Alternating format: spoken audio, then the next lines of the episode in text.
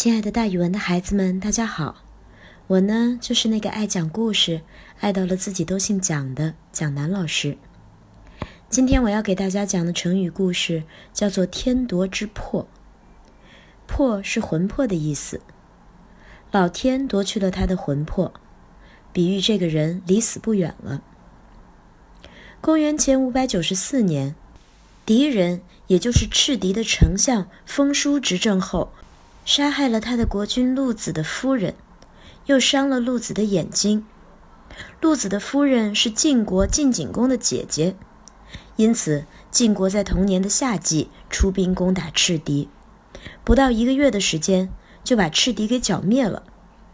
封叔逃亡魏国，魏国人怕这祸患殃及自己，于是把他绑起来送到了晋国。晋景公当然下令把他杀死了。晋国派大夫赵同去向周朝的天子进献俘虏的敌人。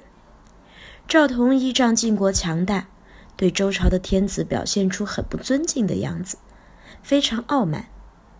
周朝的天子的儿子刘康公看了很不高兴，骂他说：“不及十年，必有大咎，天夺之破矣。”意思是说，用不了十年，赵同必定遭到大祸。老天爷已经把他的魂魄夺走了。天夺之魄这个成语用来比喻人已经离死期不远了。如果你看到谁作恶多端，你会推断到老天一定会在短时间内收拾他，让他得到报应。